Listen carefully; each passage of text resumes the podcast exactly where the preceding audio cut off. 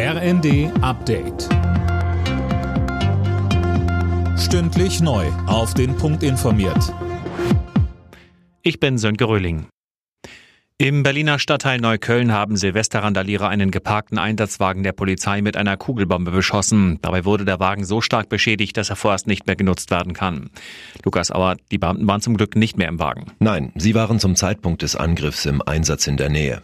Am Alexanderplatz wurde es aber auch für die Polizei gefährlich. Dort haben sich hunderte Menschen trotz Böllerverbots gegenseitig mit Pyrotechnik beworfen und auch Einsatzkräfte wurden attackiert.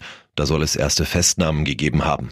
Berlins regierender Bürgermeister Wegner hatte vorab erklärt, man werde bei Randale und Ausschreitungen hart vorgehen. Im Zusammenhang mit einem möglicherweise geplanten Silvesteranschlag auf den Kölner Dom sind jetzt drei weitere Verdächtige festgenommen worden. Und zwar in Duisburg, Nörvenich und Herne. Bereits an Heiligabend waren fünf Verdächtige in Gewahrsam genommen worden. Die Lage in den Hochwassergebieten bleibt angespannt. Besonders betroffen weiter Niedersachsen und Teile Sachsen-Anhalts. Bundeskanzler Scholz hat sich jetzt in Niedersachsen ein Bild von der Lage gemacht. Konkrete Hilfszusagen hatte er nicht im Gepäck. Es ging ihm vor allem darum, den vielen Ehrenamtlern zu danken. Der Regen macht zurzeit zwar eine Pause, aber in den nächsten Tagen drohen schon wieder neue Niederschläge. Ministerpräsident Weil warnte deswegen beim Kanzlerbesuch. Wir wissen genau, diese Situation, dieses Risiko, diese Gefahrenlage ist noch nicht vorbei.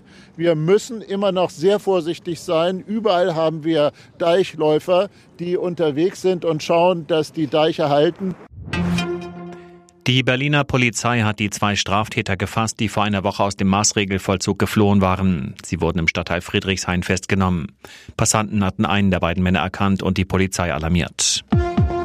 Alle Nachrichten auf rnd.de